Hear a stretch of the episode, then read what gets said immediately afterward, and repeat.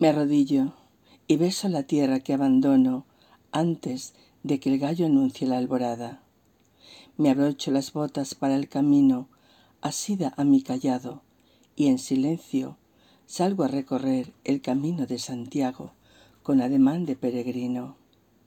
Bajo el cielo queda rezagado el último lucero que regresa a dormir perezoso al otro lado de la tierra.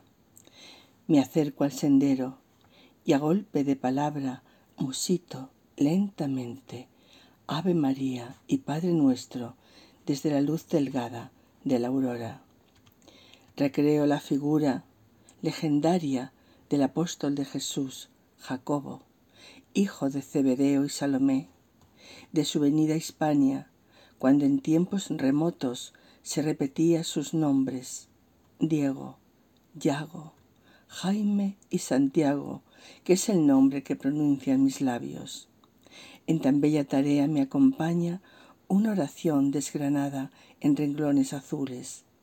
El camino y la fiebre que me consume al avanzar por tener ante mis ojos la sagrada ciudad. Y torna mi materia al espíritu en plegaria de arrobo, y mi vida es coágulo de sed en el espejo del paisaje que recorro. Orar. Orar por el camino.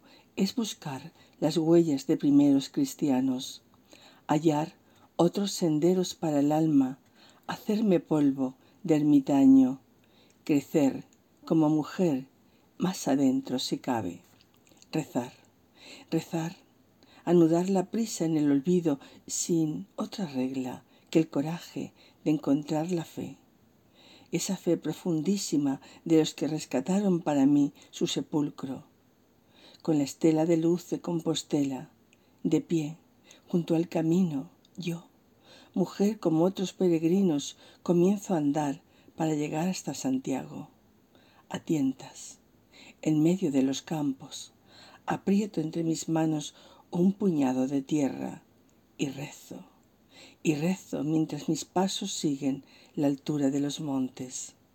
Andar, andar y hacer el camino tal vez sería estéril si tú, hijo del trueno, no lo hubieras hecho florecer para el aroma de mis pasos. Desde este claroscuro que invade nuestro espacio, cógeme, cógeme con tu mano, Santiago, dame la beira, dame la beira que salva, inunda con tu llamada mi memoria, caminando hacia el Padre, mientras canto tus gestas y te digo, Dios te salve María, llena eres de gracia, que culmine el camino y me lleve tu estrella hacia la eternidad. Poema de mi libro Camino de Amor.